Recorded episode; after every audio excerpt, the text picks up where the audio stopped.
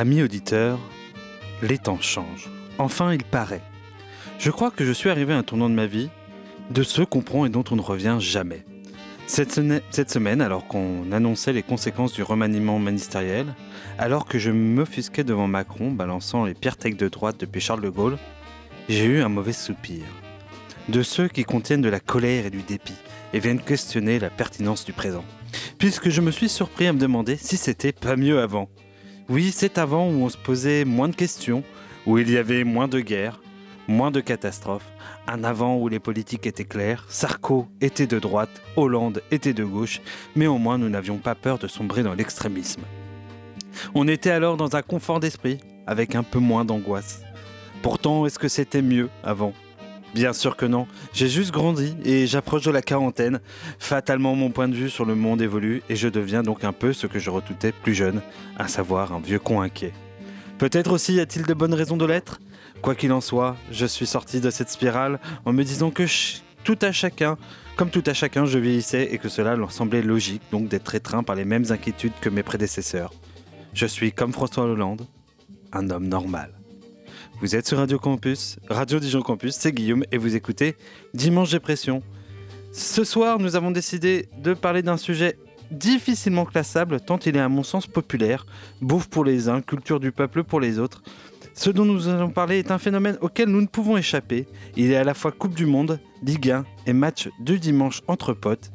Ce sujet, Marie-Lucille, c'est le football. Et pour en parler avec moi, j'ai celle qui aurait pu être avant-centre du FC Morteau, mais a préféré faire du badminton. c'est Marie-Lucille. Salut Marie-Lucille.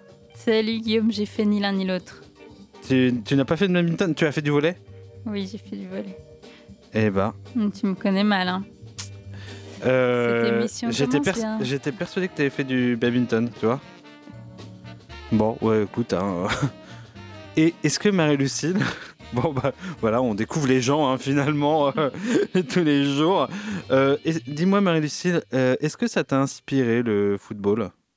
Le foot, c'était pas mal inspirant. Il y avait possibilité de partir sur pas mal de choses, j'ai trouvé.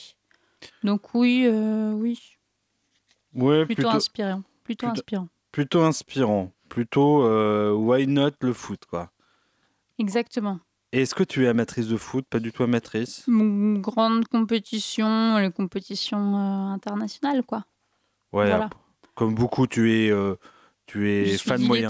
Oui, je suis fan. Euh, oui, tu es, tu es footballeuse non pratiquante, comme on dit dans le milieu. C'est ça que tu veux dire? Bon. Je vais pas au stade tous les, tous les samedis. Marie-Lucille, je te préviens, parce que c'est le moment où on introduit cet épisode. J'ai peut-être fait un petit, euh, un petit montage. Mais je préviens que ce petit montage laisse des grandes. D'habitude, j'ai tendance à faire du cut et à faire un monter, à faire quelque chose un peu plus artistique. Là, j'avoue, j'ai pas fait beaucoup de cut. Euh, j'ai été un petit peu, euh, je dirais pas feignant, mais franchement, le foot, ça génère tellement de réactions, tellement de qu'il n'y a pas besoin de cutter. Marie-Lucille, es-tu prête à écouter ce magnifique montage? Allons-y. Est-ce que vous reconnaissez cette personne-là? Euh, ah, je sais pas. C'est Galilée, non? Il brandit une boule, une sphère. Zaini, Zaini yeah. C'est lui qui a frappé l'italien. C'est ça?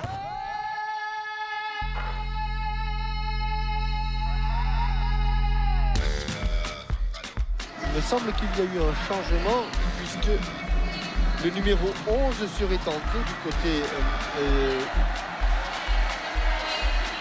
un nouveau Choi qui ah. Il me semble qu'il y a un Choi, mais qui lui serait Choi Yong-so. Tu marques là en ce moment. Le coup franc de Messi Et oui Qu'est-ce que vous voulez dire, d'accord? Vas-y que les autres, Lui, quand il faut décider, quand il faut mettre leur cerveau, leur cœur et le courage Voilà, il y est Personne, tout le monde croit qu'il va la mettre par-dessus. Et un premier poteau, deuxième. Encore une fois, cette fois-ci, il ne l'est pas. Mais le, le, rouge à lèvres, il a coiffé, il lui a mis le numéro. Tout Il a lui la met, pique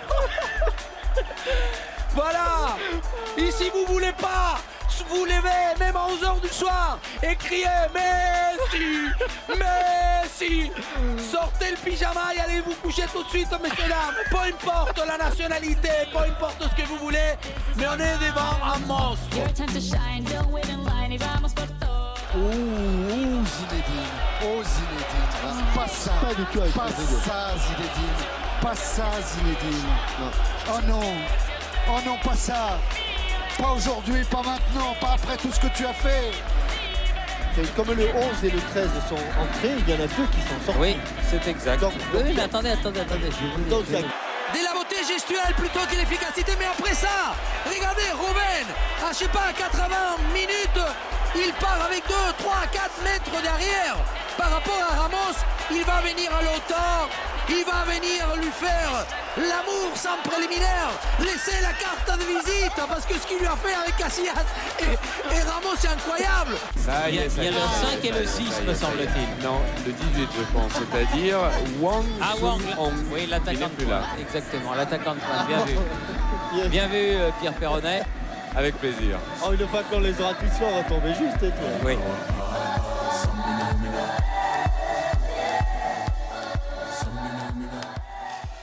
Voilà Marie-Lucille. Donc très peu de coupures. Euh, je pense des séquences incroyables. Ah oui, clairement. On, on aurait d'ailleurs pu consacrer une chronique, si ce n'est une émission, sur les commentateurs, les commentaires sportifs. Parce que ça vaut vraiment des points et ça reste en plus euh, parfois marqué euh, plusieurs années sur euh, le ben, Zidane. euh, tout le monde a en tête ce- cette réplique du. Je ne sais pas comment il s'appelle. le- Euh, Comment, ah, qui Thierry Gélardi, Ah, c'était Thierry Gélardi. voilà. Qui, qui s'indigne, qui, qui, on sent la- le désespoir, la Mais, tristesse. dans mais moi je l'ai vu en direct et c'était, on était désespérés. Et vraiment, ça, oui, ça traduit tout à fait ce qu'on ce qu'on ce qu'on ressentait en tant que spectateur à ce moment-là. Clairement. Et le, et le commentateur euh, franco-portugais ou franco-brésilien, Arge- Argentin, euh, Argentin? Omar de la Fonseca. qui est Incroyable. vraiment incroyable euh, avec son petit accent et, ses envolées lyriques euh, Ah, il aime le football, incroyables. ça c'est sûr. Marie-Lucille, il me semble que nous avons convenu que ce serait moi qui commencerai. euh, Oui. Eh bien, euh, je crois que c'est le moment. mo- C'est parti? Oui, on va se lancer dans la chronique. Mais avant toute chose, une petite coupure. Bonjour et bienvenue à Dijon pour la retransmission en direct de Dimanche Dépression. Ce soir, on s'attend à un moment. Que dis-je, Marie-Lucille Un grand moment. Comme on dit depuis maintenant six mois, il va y avoir du sport, n'est-ce pas Marie-Lucille Oui, cela va être un grand match, un grand match avec de l'envie, un grand match avec du talent, un grand match avec du frisson. J'espère que vous êtes avec nous derrière votre poste de radio car on va essayer de vous faire vivre les plus beaux instants de ce dimanche dépression. Et un grand match, hein, Marie-Lucille, ne serait rien sans de grands participants, sans de grands joueurs, j'ai envie de dire. Et ce soir, nous n'avons pas n'importe qui, puisque d'un côté, nous avons Marie-Lucille, 60 kilos, dont un kilo de bébé. Elle aime le cinéma, la bonne bouffe et les comptes Instagram de décoration d'intérieur. De l'autre, on, a bah, Guillaume, 90 kilos, donc 15 kilos de Eh, ce serait bien de se remettre au sport. Euh, il, elle adore la télé-réalité, la musique et les blagues qui finissent par des paix.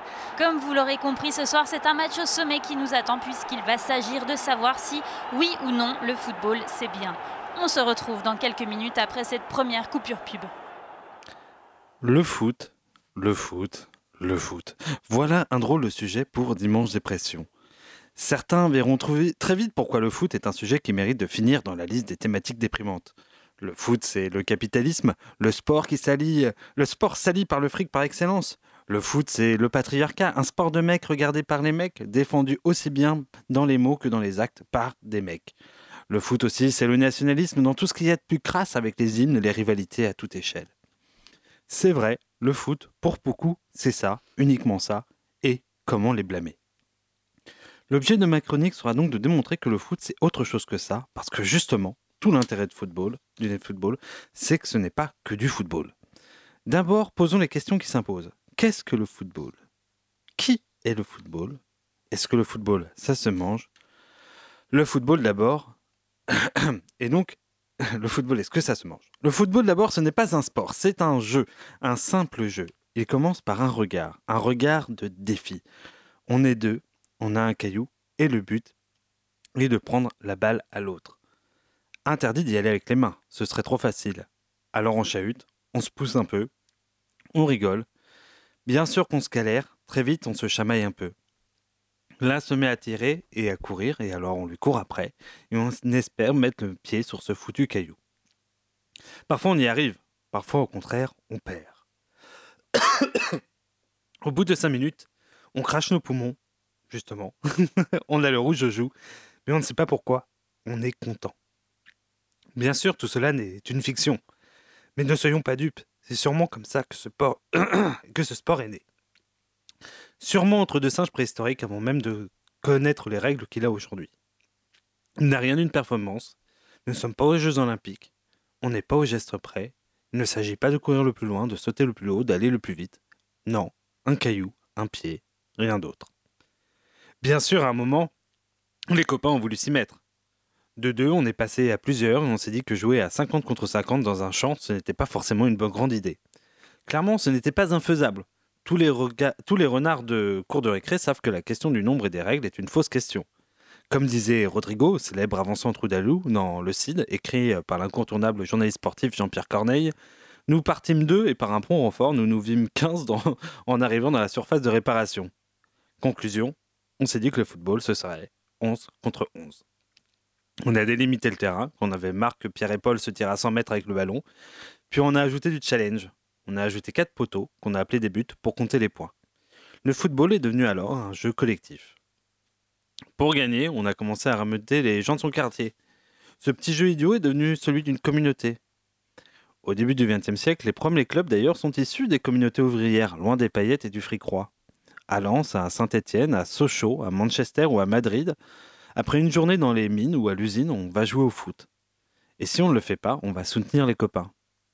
Sur le terrain, il n'y a pas de grade, ni de nationalité. Beaucoup de clubs ont d'ailleurs gardé dans leur identité cette particularité. Comment ne pas avoir des frissons quand le stade Bollard chante les corons, quand on sait que les premiers joueurs, le public lui-même, ont des parents qui ont travaillé dans ces mêmes corons? D'un coup, on se surprend à vibrer un peu plus. Quand on y pense, un match de foot, c'est un peu comme la messe. Pendant 80 minutes, 90 minutes, c'est l'ensemble de l'histoire de ce sport que l'on rejoue. La force du foot, c'est d'avoir quelque chose d'ailleurs à raconter. Le foot, c'est ces récits qui passent de bouche en bouche, c'est une rumeur qui devient une légende, et cela à plusieurs échelles. À l'échelle d'un match, c'est la main de Maradona qui envoie l'Argentine en demi-finale, transformant l'homme en légende, de, son sport. C'est Zidane qui donne un coup de boule à Materazzi, enterrant la France et ses espoirs de Coupe du Monde. C'est les poteaux garés à Glasgow qui empêchent Saint-Etienne de gagner. À l'échelle d'une ville, c'est l'histoire d'Istanbul à travers l'identité de ses clubs. Galatasaray l'européenne, Fenerbahçe la turque et Besiktas la révolutionnaire. À l'échelle de nation, c'est Socrates et l'aspiration pour la démocratie au Brésil. C'est des rivalités entre la capitale, Paris, et Marseille, si différentes au bord de la Méditerranée, entre Madrid, la classique, et Barcelone, et Barcelone, la catalane un peu cinglée. Alors bien sûr, certains me diront que le football, c'est aussi les hooligans, les Coupes du Monde dans les dictatures, c'est tout le fric qu'on balance dans le PSG, c'est Blatter capable de vendre une Coupe du Monde au Qatar, la régression de quelques beaufs un peu alcoolisés, capables de caillasser des bus. C'est vrai, mais jamais l'humain n'est aussi beau que quand il se met à rêver et à raconter des histoires.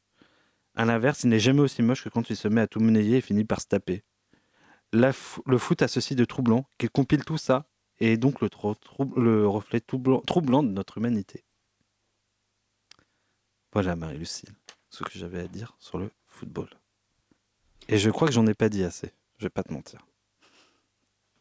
Merci Guillaume. Est-ce que du coup le foot reste attrayant à tes yeux euh, malgré euh, tous ces travers? En fait, je crois que j'aime plus le football pour tous les à côté que pour le football lui-même. Voilà, clairement. En fait, j'aime toute la légende du football. J'aime tout ce qu'il y a autour du football. J'aime pas forcément le fric qu'il y a dans le football.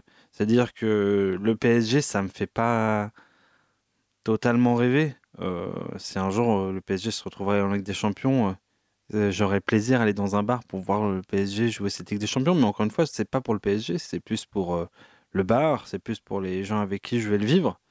Et pour moi, euh, bah d'ailleurs, je pense que c'est ça en fait, surtout euh, la force du foot, c'est que le foot c'est un phénomène au sens expérience du terme. C'est quelque chose où qui se vit euh, clairement. Et et tu vois, euh, est-ce que est-ce que euh, le foot, euh, j'aime encore ça à différentes échelles? Voilà, j'ai. Alors j'avoue, je, je le regarde moins que fut une époque. Euh, Il y a une époque où je le regardais beaucoup, où j'aimais le, le suivre, euh, surtout certains clubs, euh, à savoir l'Atlético Madrid. Après, je l'aime bien à sa petite échelle. Aujourd'hui, nous, on habite à Dijon et j'aime bien, euh, j'aime bien mater les résultats du DFCO. J'aime bien aller voir le DFCO. Euh, Malgré ces résultats. Ouais, mais ouais, malgré ces résultats, parce que le DFCO, c'est quoi? C'est un petit club de province où euh, tu viens, entre guillemets, où tu viens, jou- tu viens au stade, dans un tout petit stade, où les gens se connaissent, il y a une ambiance familiale et c'est cool pour ça. Et euh, à partir du moment où ça fait sens, bah, t'as plaisir à regarder ça. Et, c'est sympa d'y aller avec son gamin euh, parce qu'il y a l'ambiance du stade. Voilà. Après, faut pas être dupe hein, de ce qu'il y a derrière tout ça. Mais pendant un moment, tu es, avec des gens qui sont là, qui font leur petit plaisir, qui se prennent leur petite bière, qui prennent leur petite euh, barquette de frites et qui kiffent le moment. Et c'est aussi sympa pour ça. Après, on parle d'un football euh, de club, hein, de, à grande échelle. hein. Il y a aussi euh, ceux qui sont tous les samedis matins avec leurs gamins, euh, qui vont dans les petits clubs et qui, euh, et qui aujourd'hui font des, vivre ça à une autre échelle, mais oui, c'est sympa. En tout cas, que ce soit le foot euh, associatif ou le foot spectacle, on va dire, euh, pour différencier les deux échelles, c'est ouais, c'est toujours aussi sympa. Et après, bon, bah, l'histoire du foot est magique pour plein de raisons. Il y a plein d'histoires dans le foot. Et plein d'histoires où, où clairement, euh, bah, qui sont devenues mythiques et légendaires, qui sont devenues l'histoire, en fait. Et qu'est-ce qui différencie pour toi le foot d'un autre sport, euh, d'un autre sport collectif, ou qu'est-ce qui fait que tu accroches peut-être plus sur le foot que euh, sur d'autres sports collectifs? Alors, concrètement, euh, qu'est-ce qui ferait qu'aujourd'hui, je... alors c'est marrant parce que j'aime bien regarder. Fut un temps que j'avais Bein et il y avait d'autres sports collectifs. Je déteste par exemple le basket parce que je trouve que le basket c'est plein de fric et la NBA en fait ça n'a, pour moi, euh, Le foot aussi. euh, c'est Ça dépend à quel niveau tu regardes, mais euh, Non, le, la NBA se glorifie du tout argent. Et d'ailleurs, euh, par exemple, c'est comme le foot, les joueurs ont négocié le fait que euh, les salaires ne soient plus plafonnés, ce qui n'est pas le cas dans d'autres sports américains. Mais on, on se bat pour une franchise, on se bat pour... on- Il n'y a pas l'aspect forcément euh, populaire. euh, le ouais, mais foot, tu aurais pu regarder le, le basket euh, Dijonais, par exemple. Ils sont pas très mauvais, Bah, il me semble. Les, Bah, ils sont, oui, ils- ils sont champions, je crois, de France actuelle en titre. Mais c'est vrai que je... bah, après la JDA, j'aime bien, mais en vérité, au, au- au Parc des Sports, j'aime bien le, aller le- les voir. Il y a une ambiance, j'aime bien l'aspect, tout l'aspect supportering, parce que juste aussi, c'est le bon supportering, c'est-à-dire pas celui qui est nocif, qui est plutôt euh, dans un, un aspect familial et qui n'est pas, euh, qui est dans un soutien et pas dans un- Ouais. une position de rivalité. Et ça, c'est vrai, c'est sympa, euh, clairement. Mais qu'est-ce qui se qu'est-ce qui fait que ça, que ça se distingue? Bah déjà le foot, euh, t'en vois partout, c'est partout, partout, partout. C'est le sport roi euh, concrètement euh, mondialement. Euh, Il n'y a pas d'autre sport plus populaire et, et c'est vrai que c'est plus- l'accès est plus facile aussi. Hein, Il n'y a pas de diffusion autre. Ouais.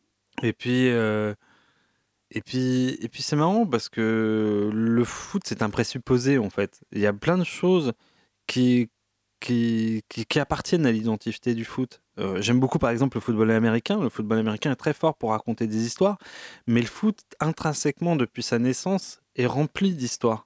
Euh, quand tu regardes le foot, t'as- je te dis, tu as Maradona dans la tête, tu as Zidane dans la tête. Même quand tu regardes un, un Dijon-Lens, un truc tout pourri, tu as tout ça dans la tête. Tu as tout euh, la ferveur qui va avec. Tu as les gamins qui vont, euh, qui vont au club le matin et qui vivent de ça. C'est c'est des, par certaines, euh, c'est l'ascenseur social pour certains. C'est c'est une certaine, c'est certaine identité et en plus de ça une identité, je dirais presque mixte en France parce qu'elle est très influencée euh, par euh, par la culture de banlieue et c'est bien aussi. Voilà. Et est-ce que tu regardais déjà le foot euh, quand tu étais plus jeune euh, ou est-ce, que tu étais genre, du genre à, à supporter des équipes, à mettre- à avoir des maillots de foot ou est-ce que c'est venu plus tardivement? Alors, c'est devenu très tardivement. Mes parents trouvent que le foot, c'est un sport de beauf. Un gros truc de beauf. Et, et en fait, je fais quand même partie de la génération 98. hein. J'avais 13 ans à la, lors de la Coupe du Monde en France. Donc, euh, j'ai vécu aussi euh, cette espèce d'explosion du foot en France parce que d'un coup, on était devenu champion. Euh, ouais, je suis la génération un peu footix par certains côtés. Et c'est, certains voient ça d'une façon méprisante, qu'il y a les bons amateurs de foot et les footix. Mm. Mais en un sens, d'un coup, ça l'a diffusé, mais ça a diffusé autre chose aussi. Ça a diffusé une certaine histoire du foot. Et, et oui, sinon, je j'avais pas de maillot de foot quand j'étais gamin, ça me parlait pas. C'est un truc qui m'a parlé après, quand, quand on m'a raconté le foot, quand j'en ai vu autre chose. Et c'est. Mais puis il y a eu des événements qui ont permis ça. hein. Moi, j'étais euh, en 2002, j'ai vu Zidane donner un coup de boule à un Italien et perdre la Coupe du Monde. Et le non Zinedine, J'étais devant, on a perdu et je m'en souviens très bien, et du, du dépit, etc. Et en même temps, euh, ce jour-là, euh, Zidane est devenu une légende et, et c'était un- sur un acte affreux. Mais, mais d'un coup, voilà, le foot, c'est ça aussi. Et c'est une certaine forme d'émotion, c'est l'histoire d'une émotion, le foot, par certains côtés. C'est sûrement pour ça que ça rend les gens cons d'ailleurs, parce que quand, ils, quand les gens sont pleins d'émotions et qu'ils réfléchissent pas, ils se comportent Bien comme des cons. oui, ça renvoie. oui, c'est pas forcément ça, ça, ça a une certaine spontanéité de justement dans, dans la réaction. euh, le fait ben un coup de boule ou euh, même quand on est joueur, on peut aussi avoir des, des, des réactions euh, spontanées, mais d'autant plus quand on est supporter et qu'on assiste à un match et, qu'on a finalement on réagit euh, du au coup par coup quoi. Euh, et hum, le fait qu'on ait gagné en 98, quand même, au niveau générationnel, enfin, pour euh, notre génération, ça a été aussi un gros engouement autour du foot, euh, qu'on a gardé ou pas, mais en tout cas, euh, je pense que ça a amené euh, pas mal de personnes qui ne regardaient pas à s'intéresser au foot. Et je trouve qu'au niveau aussi de la diversité culturelle, enfin, de la diversité et de la lutte contre les discriminations, ce message-là, il a été vachement porté. Alors malgré tous les travers du foot, en 98, ça a été hyper porté au nu, euh, ce, ce message-là, ce qui a été moins le cas euh, quand on a gagné la deuxième euh, Coupe du Monde euh, en 2000, euh, je n'ai plus la date en tête. Mais En 2018. Moi, il me semble qu'en en 98, c'était vraiment un, un énorme message d'espoir, d'intégration par le sport, euh, que tout, ben, qu'on ne voyait plus euh, les, forcément les couleurs, euh, et mais en tout cas que la- c'était un peu le pari réussi de la France d'avoir, d'avoir, d'être parvenu à intégrer ces minorités, ces minorités quoi. Oui, mais parce que 98 était un exploit. En fait, on... j'ai envie de dire que la, coupe, la fameuse Coupe du Monde en Russie qu'on gagne en 2018, c'était attendu. Euh, je sais pas comment dire.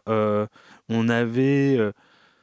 On avait une très très belle équipe, une équipe euh, de jeunes et de tueurs con- concrètement. Euh, alors oui, on a vu l'éclosion d'Mbappé, on a vu plein de choses miraculeuses, mais euh, mais c'était pas un exploit. C'était c'était presque attendu. Euh, on savait qu'on allait, qu'on avait une belle équipe, qu'on pouvait la gagner. On sortait d'un euro où on avait fini en finale contre le Portugal. Et je pense que pour plein de raisons, on l'avait fait déjà une fois, on savait qu'on pouvait la faire une deuxième fois. Peut-être qu'il y avait moins de storytelling. je, je- moi, je me rappelle plus. euh, J'avais 8 ans, donc euh, c'était un peu jeune. Je sais pas si c'est le storytelling. Il est sur cette France Black Bomber là, qui exi- et il Non, existait déjà non, non. avant qu'ils aient gagné. Et si ça, ou si ça a été vraiment après que ça a été euh, monté comme ça, mais euh, Après, faut s'imaginer ce que c'était 98. 98, faut s'imaginer que les années 90, c'est le moment où le football passe professionnel. C'est-à-dire qu'avant, il y a de, il y a des stars du football, mais il n'y a pas en fait, on est encore dans des dynamiques d'amateurs. Et d'un coup, il y a une, forma- une forme de starification des joueurs. Et pour la première fois, la star de cette équipe, c'est Zinedine Zidane, qui n'est pas Cantona, qui n'est pas Papin, et qui sont en fait les deux grandes stars de la Mhm. génération juste d'avant, qui est ce mec en plus de ça lunaire, c'est-à-dire qui est capable de, de bredouiller deux mots alors qu'il vient de marquer euh, potentiellement euh, trois buts dans un match, enfin qui, qui, qui, qui, est époustouflant. Et en plus de ça, euh, tu as une équipe inédite dont perso- auquel personne ne croit hein, au moment où, où il se lance. euh, personne ne pense que la France peut aller en finale de Coupe du Monde. Et il y a le côté exploit, il y a le côté France de Jospin, etc. C'est pas le cas. Il y a entre-temps, euh, en 2018, il y a eu une ASNA avec, euh, euh, oui, l'équipe de France, c'est l'équipe des racailles comme Anelka qui maltraite le pauvre petit Johan Gourcuff, etc. C'est ça, c'est Patrice Evra qui sort des sorties incroyables. Et entre-temps, l'équipe a, l'image s'est ternie. Et hum, je pense qu'en 2018, on a une vision de cette équipe de France qui est une équipe de mercenaires quand même, euh, qui est une équipe aussi déjà fracturée euh, sur il y a- avait le coup Benzema avant euh, qui, euh, qui, euh, qui se fait exclure. Enfin, il y a eu toutes les histoires où. Enfin, oui, c'était effectivement un peu terni. L'image s'était un peu ternie au, fil- au fur et à mesure des années. Bah, il y a ça, et puis je pense que l'équipe de France appartient plus vraiment à, en du moins plus vraiment à tout le monde. C'est vraiment, je pense qu'il y a une quelque, il y a une espèce de forme de rupture qui, il fait, ça fait rêver les gamins, mais il y a une certaine France qui est dans une certaine défiance. Alors on est content que tant qu'elle gagne, et on est, Mm. et on est raciste quand elle perd. C'est un peu ça quand même. Et parce qu'il y a eu une ASNA. Et, et je sais pas comment dire, oui, en 2018, on n'était pas éclaté parce que, ouais, déjà, je pense que moins de gens se reconnaissaient dans cette équipe et c'était une équipe de, de millionnaires. Ce, que ce qui n'était pas encore vraiment en 98. Donc, euh, ouais, moins d'émo... Enfin, même émotion quand moi j'étais devant la télé. hein, je hurlais en 2018 quand on a gagné et puis c'était marrant parce que j'étais en décalage par rapport à un Mm. bar au bord de la rue. Donc, je hurlais avant eux. Donc, euh, voilà. Mais, mais oui, il y a eu un... une- Toi, c'est on retient, on retient des individualités, on retient pas une équipe. Oui, et du coup, est-ce que l'histoire est pas plus belle euh, en 98 Ou est-ce qu'on est des vieux cons si on dit ça? Euh, non, je pense que les- la, la- mm, l'histoire est plus belle en 98, mais comme elle l'est, euh, je pense, elle l'a été l'année dernière pour les Argentins. C'est-à-dire c'est une équipe qui part, qui est dans un pays qui est, qui est cassé un petit peu euh, et qui a besoin de cette victoire pour mille et une raisons et qui sacre son champion Messi et d'un coup il y a quelque chose de la ferveur populaire, etc. qui est, qui est folle. Alors sûrement que si on l'avait gagné, on l'aurait gagné deux fois de suite et que euh, cette année en là en 2022, 2021, je sais plus. en- bref, si on l'avait gagné, on aurait, on l'a- il y aurait eu le caractère inédit. Mais Ouais. mais ça n'empêche que voilà, on a on ressemble aux Allemands, euh, aux Allemands des années 70. On ressemble à cette équipe d'Angleterre. À la fin, c'est la France qui gagne. Et c'était Mm. C'est pas c'est enfin voilà Il manquait le panache, quoi. bah on était on est fait pour enfin je le dis sans chauvinisme on est fait pour gagner. Et l'Argentine de Messi était clairement l'outsider euh, la dernière fois. Et forcément bah ça rendait la victoire plus belle. Je pense qu'on on préfère les outsiders que quand c'est les Allemands qui gagnent. Quand cette équipe même si c'est une équipe magique et incroyable celle de de et compagnie. Ça tombe bien parce que je vais parler d'outsider aussi dans ma chronique. Eh bien, Marie-Lucille, justement, tu parles de ta chronique, j'ai envie de te dire, est-ce que ce serait pas le moment de mettre une petite coupure musicale avant de s'y lancer? Tout à fait. Et pour cette première coupure, je vous avoue qu'on a... je- on avait que Marie-Lucille, cette fois-ci, nous avons discuté de qu'est-ce qu'on mettait, qu'est-ce qu'on mettait pas. Vous avez évité des horreurs, vous avez évité euh, Johnny et les champions, vous avez évité... euh, voilà. Mais je voulais mettre un chant de supporter, j'ai hésité beaucoup, et je me suis dit que qu'est-ce qui incarnait le plus la culture foot Qu'est-ce qui incarnait le plus le foot à la française? Eh bien, c'est Saint-Étienne. Et quand j'en ai proposé la chanson Allez les Verts à Marie-Lucie, ça nous a semblé comme évident. Donc, pour cette coupure purbe, on va s'écouter l'hymne des Verts.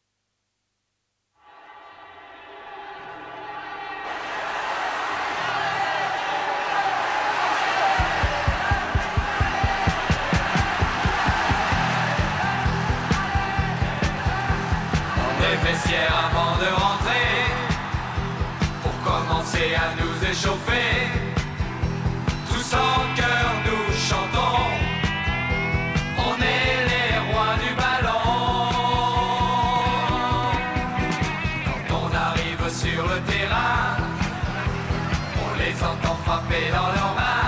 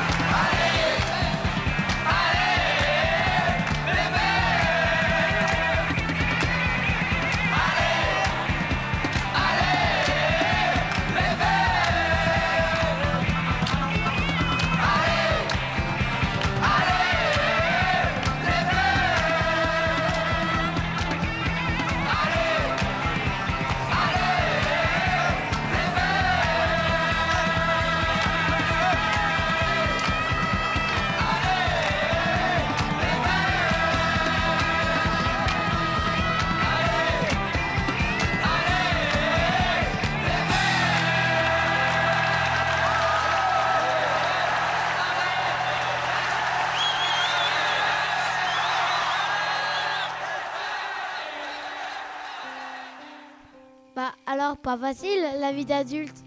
Demain il va falloir reprendre le boulot, bande de feignasses. Vous êtes sur Radio Campus et vous écoutez Dimanche Dépression. Alors, je, pour paraphraser Marie-Lucille, euh, il y a à peu près deux minutes, mais c'est quoi ce son aigu euh, qu'on entend? Et j'ai dit, je crois que c'est une guitare électrique. voilà. Gros moyen, gros moyen pour cet hymne. Marie-Lucille, une question avant de te lancer dans ta, de te lancer euh, sur ta chronique. Un joueur euh, célèbre des, des- de Saint-Étienne? Oui, il y en a, mais je, je ne connais pas assez bien le foot pour, pour cela. Mais tu vas nous le dire, Guillaume. je sais Platini. Platini. Platini, et oui, Platini, Johnny Rep, le Ben de la chanson. Johnny Rep. Voilà, Marie-Lucille. De- Ça, c'était Voilà, juste la question merci, piège, histoire de euh, montrer ton mis euh, en avant mon manque de culture footballistique juste avant ma chronique. Marie-Lucille, c'est à toi, nous t'écoutons. Ah, le foot, le sport où on regarde une vingtaine de joueurs courir après un ballon pour la mettre dans un filet. Autant dire que la simplicité du principe permet à tout homo sapiens plus ou moins développé de le comprendre et d'encourager, par des grands bruits sourds ou aigus, l'équipe de son choix. On n'est pas sur quelque chose d'hyper élaboré et à voir les déchaînements de passion, les supporters en pleurs et les hurlements bestiaux, on se doute que le but, c'est pas de nous démontrer en trois parties et sous-parties qu'on détient l'intelligence la plus grande ou qu'on est le plus gentil ou le plus généreux. Non. Quand je pense au foot, je pense, je peux pas m'empêcher de penser à cette finale d'Euro, celle du France-Portugal en 2016, car oui, plaisir sadique. J'aime ressasser les mauvais moments à mes compatriotes franco-français, étant, moi, d'origine franco-portugaise.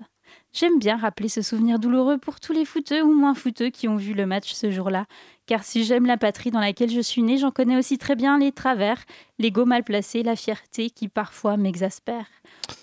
Hmm, c'est pas bien ce que tu fais. Ouais. Le- Ce but d'Eder, on s'en souvient. On s'en souvient, ça nous a fait du mal. Ça dure trois minutes. Alors qu'il n'avait pas planté un but de la saison à Lille. Merci bien, mon garçon. Allez, on s'en souvient. Ce jour-là, donc, mais pour être sûr que vous vous en souvenez bien, j'aimerais quand même qu'on revienne là-dessus, hein, quand même. Nous sommes en finale de l'Euro France-Portugal. Le Portugal a gagné ses matchs sans gloire. La finale se passe à Paris avec une grosse ferveur des supporters.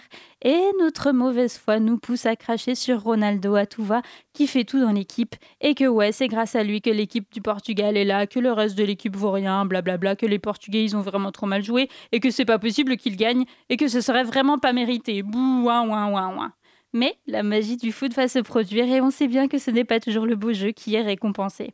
Pour ma part, cette finale, c'était un peu mon David contre Goliath à moi, et j'en garde un souvenir et une cer- ému et une certaine satisfaction d'avoir permis de faire taire un grand nombre de supporters un peu trop certains d'une certaine issue. Il n'empêche que ce match a été riche en émotions, en frayeur, en suspense. Petit retour donc sur cette finale, à tout jamais dans mon cœur.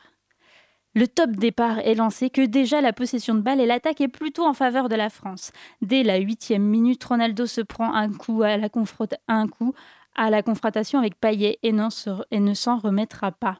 À la 17e minute, Ronaldo pleure sur le terrain et à la 25e, il finit par sortir sur une civière pour ne plus revenir. La tragédie est actée. Même la France semble choquée de ne pas vivre cette confrontation contre l'un des meilleurs joueurs au monde et même Didier Deschamps vient le saluer sur sa civière. Malgré le choc, il semble acté qu'il n'y aurait plus qu'à dérouler le jeu français pour voir rapidement leur domination. Le, journal L'équipe se permet même un sondage en direct. 57% des lecteurs estiment que sans Ronaldo, l'équipe du Portugal ne gagnera pas. 57%, c'est pas non plus. euh, C'est pas écrasant, Oui, c'est vrai, mais c'est majoritaire. peut-être parce qu'il y a une grosse communauté. euh, euh, Peut-être qu'il y avait beaucoup Lusophone, de- lusophone, oh. de lusophones qui ont, qui ont voté dans le sondage. Mais c'est sans compter la pugnacité du groupe orphelin et des nombreux arrêts de l'incroyable gardien Rui Patricio qui fait un travail formidable en défense. Et puis, passé la torpeur, vient l'offensive. Après la mi-temps, on ressort les chiffres. 11 des 13 buts de la France à l'Euro 2016 sont intervenus à partir de la 42e minute. Tout reste à faire alors, rien d'inquiétant d'être à 0-0 au bout de la première mi-temps. C'est le moment.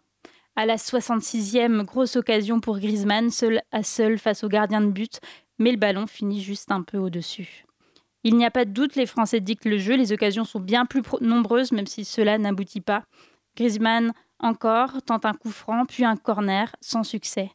C'est la première fois dans l'histoire du championnat d'Europe que le score demeure vierge en finale au bout d'une heure de jeu.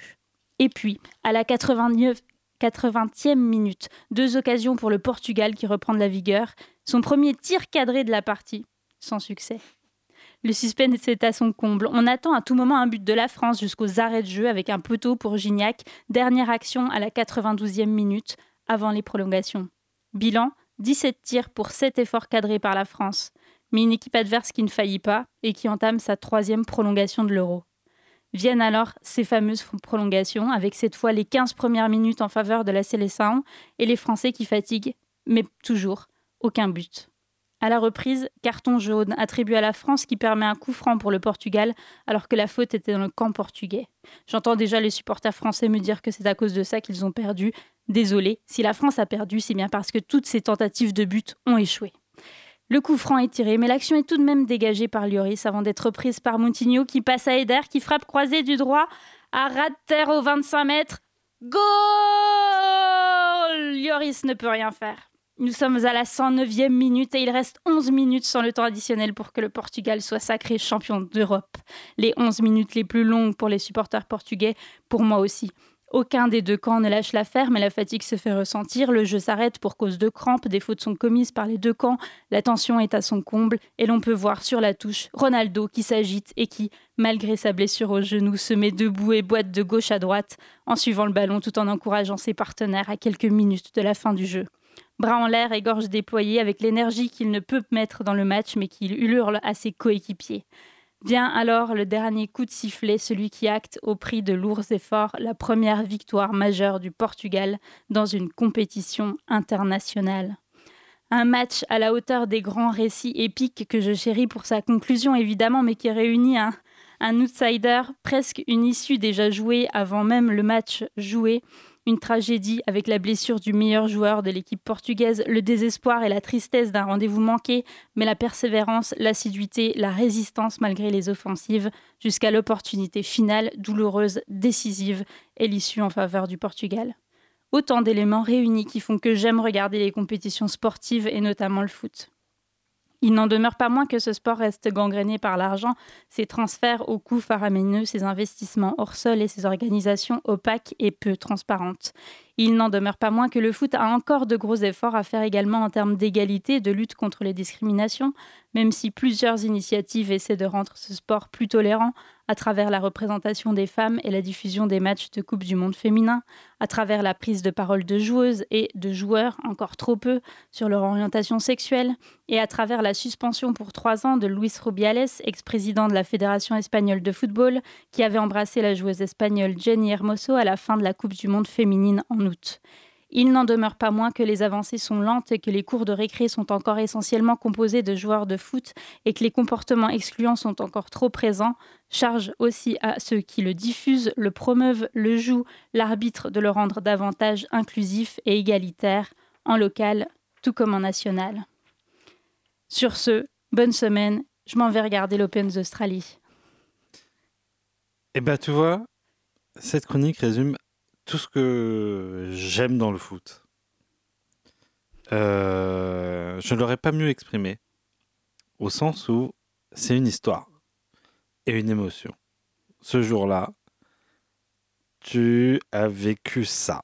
Et je trouve ça, euh, je trouve ça, voilà, tout est dit. Enfin, tout est dit. Euh, Ouais, ouais, on, ouais, on a eu les glandes. On a eu les glandes. Moi, je me souviens très bien de ce, le- ce lendemain. euh, voilà, je, je salue une de mes anciennes collègues que j'adore, qui s'appelle Maëlys, qui est fou de foot.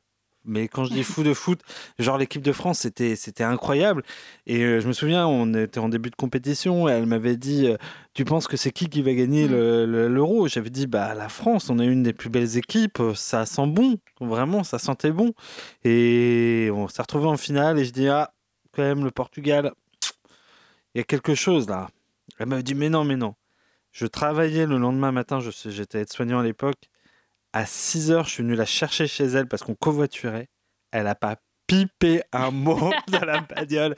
Elle m'a dit On n'en parle même, pas. Et, et en même temps, voilà, c'est aussi ça. Et Bah oui, mais Et- après, ouais, effectivement, ce- ce- cet exemple, il est vache parce que c'est quand même une grosse déception pour la France, tout comme j'aurais pu parler du, du France-Italie, sauf que euh, moi, j'étais pour la France euh, au moment de la Coupe du Monde et que j'ai vu ce coup de boule, euh, mais, mais qui est au- aussi, qui a une charge émotionnelle aussi importante que qu'une défaite euh, euh, France, France-Portugal. hein, mais Mais c'est une question de point de vue. Après, ce Mais pays de football qui- qu'est le, qu'est le Portugal, incroyable, qui gagne, qui gagne en plus en son meilleur joueur, qui est peut-être l'incarnation aussi, lui, d'un certain football total. C'est Ronaldo, c'est- un dieu vivant du football, hein, euh, comme Messi, comme fut Zidane, comme fut Maradona. Ce mec-là qui, qui, comment dire, ne, ne, ne fait, joue pas cette finale qui en plus de ça, euh, comment dire, va soutenir ses, ses équipiers, ce qui en donne en plus de ça, Ouais. remet en place euh, la personne, mais comme sans vouloir, enfin c'est pour ça que j'aime pas, j'aime moins Messi, mais c'est la force d'un grand joueur de d'un coup redevenir humain et de redevenir de, de cette humilité. C'est pour ça aussi sûrement que le geste de Zidane reste dans la légende parce que d'un coup il s'est révélé extraordinairement humain. Euh, mais voilà, c'est c'est à ce moment-là, c'est- c'est c'est incroyable, c'est c'est c'est Et, vr- et- et vraiment, euh, sur cet exemple-là, euh, je l'ai redécouvert en du coup re- re- revivant un peu le match en écrivant ma chronique. Mais je trouve qu'il y a tous les ingrédients qui font, enfin, qui font une super histoire en fait. Enfin, le, le, le- alors, outre le fait que le match en lui-même n'était pas passionnant. euh, Non, j'ai souvenir d'un match très chiant. Ouais, le match était. Moi aussi, j'ai souvenir d'un match très chiant et qui manquait peut-être un peu de, de, de, voilà, de panache et d'action, euh, peut-être un peu plus équilibré euh, des deux côtés. Mais au niveau des actions un peu dites extérieures, enfin, euh, Ronaldo qui se blesse dans les dix premières minutes, qui pleure sur le terrain à la 25e, euh, qui, se fait, qui se fait quand même à moitié consolé par Didier Deschamps, enfin, en tout cas, Didier Deschamps qui le salue. Euh, tu sens qu'il y a quand même les deux équipes, ou en tout cas les deux supporters, euh, les deux types de supporters euh, qui sont un peu sur le cul de, vivre ça. Et puis, ces, ces prolongations, enfin, ce match qui n'en finit pas, les Français qui n'arrivent pas à marquer, les Portugais qui font trois essais, enfin, il y, a- très très peu de- de- d'opportunités pour le Portugal et qui finissent en prolongation miraculeusement à marquer. Et tu vois ce Ronaldo qui est, enfin, moi je, vois, je verrais toujours Ronaldo sur le banc de touche qui est incroyable. On ne voit que lui qui est en train de sauter à droite à gauche et tu, tu attends là les cinq dernières minutes euh, impati- impa- impatiemment. Enfin, il y a, y a tellement d'ingrédients qui font, qui, qui font c'est pour ça qu'on regarde le foot, je pense. euh, le foot ou d'autres sports d'ailleurs. euh, que, que ouais, je le trouve, je le trouve hyper chouette euh, en termes de, de rebondissement. Bah, c'est sûrement aussi pour ça que la dernière finale de Coupe du Monde France-Argentine restera dans l'histoire, parce que ça se finit à 3-3 avec un rattrapage Oui. de but. C'était aussi une histoire incroyable. Mais, comme, euh, mais aussi dans la défaite, hein, euh, je te dis, la Saint-Etienne, les poteaux carrés, euh, la- cette Mhm. fameuse légende.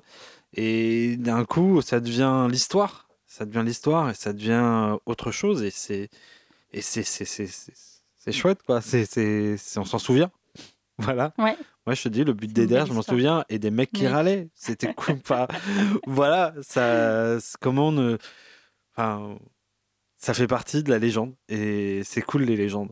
Voilà, c'est des histoires au coin du feu en disant, moi, j'y étais. Exactement. Comme en 2018, quand on a dit euh, à la génération qui était née en 2001, euh, qui avait à peine 17 ans, bah nous, nous on l'a vu la première Coupe du Monde. Ah là là, c'est quelle histoire. Et ouais, et juste pour terminer, deux recommandations sur le foot. Euh, la première, c'est un, c'est une émission radio qui s'appelle Si tu ne vas pas à Rio, qui était une émission qui passait sur euh, une radio concurrente nationale qui s'appelle France Inter, Qui était de présentée gauche par euh. Philippe Collin, qui, est- qui, qui a été de gauche peut-être à un moment donné.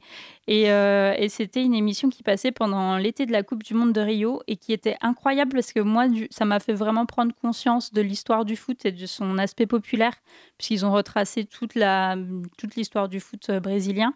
Euh, et puis ils avaient des invités qui parlaient, euh, qui parlaient de leurs matchs d'anthologie et qui parlaient également, euh, ben, qui faisaient du commentaire sportif sur les matchs de la Coupe du Monde actuelle. Super émission. Si vous, si vous aimez pas le foot ou si vous aimez le foot mais que vous voulez en savoir plus sur l'histoire du foot brésilien notamment, c'est su- super intéressant. Et puis un deuxième ouvrage qui s'appelle Ce que le foot est devenu, qui est sorti il y a pas longtemps, qui a été écrit par Jérôme Lata, le créateur des cahiers du foot, euh, qui parle de la dérive financière et élitiste de, du foot ces 30 dernières années. Donc une lecture politique de l'évolution euh, néolibérale du foot euh, que je n'ai pas encore lu mais qui a l'air très intéressant. Par un fan de foot, j'imagine, donc d'autant plus intéressant. Et quoi de mieux finalement pour euh, parler d'évolution du foot que de parler d'un mec euh, qui était justement euh, anti-système, anti-tout, puisqu'on va s'écouter une chanson qui s'appelle La Vida Tombola et qui parle de d'un- d'une icône, Trop géniale chanson. d'une icône du foot, Maradona.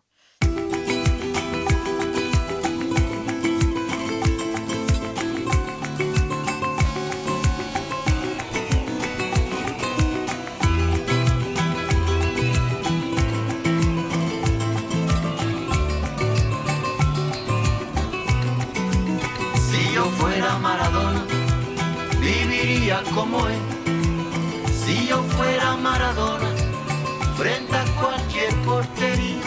Si yo fuera Maradona, nunca me equivocaría. Si yo fuera Maradona, perdido en cualquier lugar. La vida es una tómbola, de noche y de día. La vida es una tómbola y arriba y arriba. La vida es una tómbola, de noche y de día. La vida es una tómbola, y arriba y arriba. Si yo fuera Maradona, viviría como él. Mil cohetes,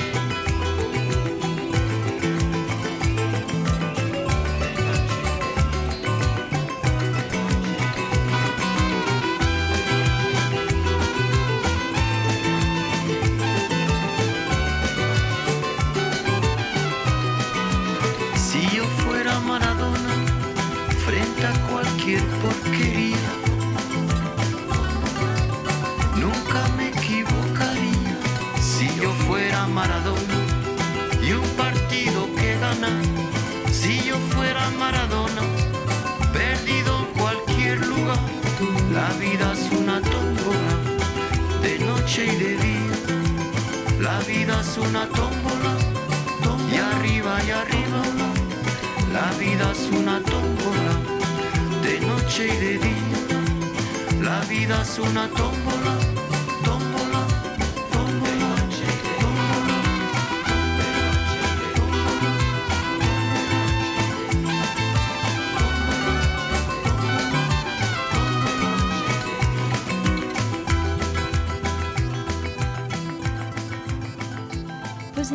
quelques secondes et réfléchissez au sens de la vie. Il n'y en a pas. Heureusement, vous êtes sur Radio Dijon Campus et vous écoutez Dimanche Dépression. Marie-Lucille, ne serait-ce pas le moment de se mettre un petit fond sonore pour dire ce qui s'est bien passé dans la semaine? Parce qu'après avoir parlé de... Au final, pas d'un sujet si déprimant que ça. Non, ça change. Euh, ça change. Euh, on va se dire ce qui va bien. Marie-Lucille, je lance le fond et je t'écoute. Alors moi, je suis reconnaissante pour tous les personnels de l'éducation nationale qui restent en poste malgré la nomination de la nouvelle ministre, qui en plus de l'éducation nationale a aussi récupéré les sports en année de JO. Voilà, courage à vous, tenez bon. Et moi, ma gratitude ira aux trucs moches. Et quand je dis les trucs moches, c'est tout ce qu'on fait de moche. Toute la vie, on fait des choses un peu biscornues, ratées, etc. Alors beaucoup diront oui, mais moi j'aime bien faire des trucs beaux. C'est dommage que j'arrive pas à faire des trucs beaux, des tableaux parfaits, des, des gâteaux beaux, etc. Mais je, je vais vous dire une chose. D'une, déjà, euh, on remarque les choses moches parce qu'elles sont différentes des autres, alors qu'on remarque moins quand il y a moins d'erreurs. Deuxième chose, toute erreur a une histoire. C'est-à-dire que si c'est moche, on a, on- généralement, on arrive à un moment à se- pour se justifier en disant bah oui mais il y avait ci il y avait ça et c'est un peu comme euh, les défaites au foot si c'est pas parfait que ça voilà on se sent obligé de se justifier de raconter quelque chose et finalement qu'est-ce qu'il y a de plus humain de plus chouette que de raconter des histoires et de se raconter des histoires? Et ça c'est permis par tous les trucs moches qu'on a chez soi qu'on fait soi-même bref vive les trucs moches Faites Voilà. des trucs moches. Exactement, faites des trucs moches. Si possible, pas vos enfants, ce sera mieux. Euh, Marie-Lucille, j'ai envie de te dire, c'est l'heure de refermer Dimanche Dépression pour une nouvelle fois. L'occasion de raconter, euh, de vous rappeler que Dimanche Dépression, c'est aussi un podcast qu'on peut écouter sur un magnifique petit label dont nous faisons partie, que nous avons créé, qui s'appelle Mauvais Genre. Et euh, vous pouvez aller sur www.mauvaisgenre.org ou nous suivre sur euh, Instagram, etc. Nous remercions à la- toujours Radio Campus de nous accueillir. Voilà, merci, vous êtes les bros, vous êtes le sang. Et euh, merci de nous accueillir. Voilà, on reviendra la semaine prochaine, c'est promis. Voilà, vous pouvez bien sûr nous trouver sur Spotify, sur Apple Podcast ou nous mettre 5 étoiles. Ce serait cool de nous mettre 5 étoiles parce que euh, nous, on a, on a que 2 étoiles sur le maillot de la France, mais on espère un jour qu'il y en aura 5. voilà, allez, je vous l'offre. Et Marie-Lucille, c'est le- peut-être le moment de dire Tic-tac, tic-tac, toutes les bonnes choses ont une fin. Demain, ce sera l'édit et le début d'un grand voyage. Celui d'un quotidien qui nous prend et nous emporte dans le flot des habitudes.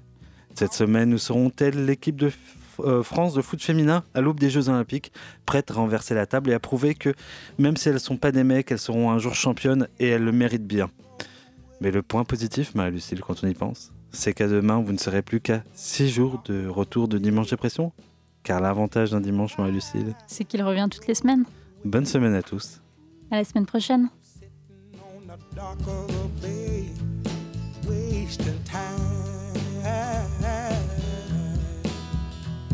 I left my home in Georgia and I headed for the Frisco Bay. Cause I've got nothing to live for. Look like nothing's gonna come my way. So I'm just gonna sit the dock of the bay, watching the tide roll away. Ooh, I'm sitting on the dock of the bay, wasting time. Look like nothing's gonna change. Everything seems to stay the same.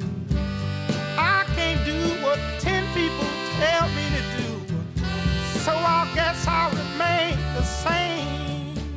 Sitting here resting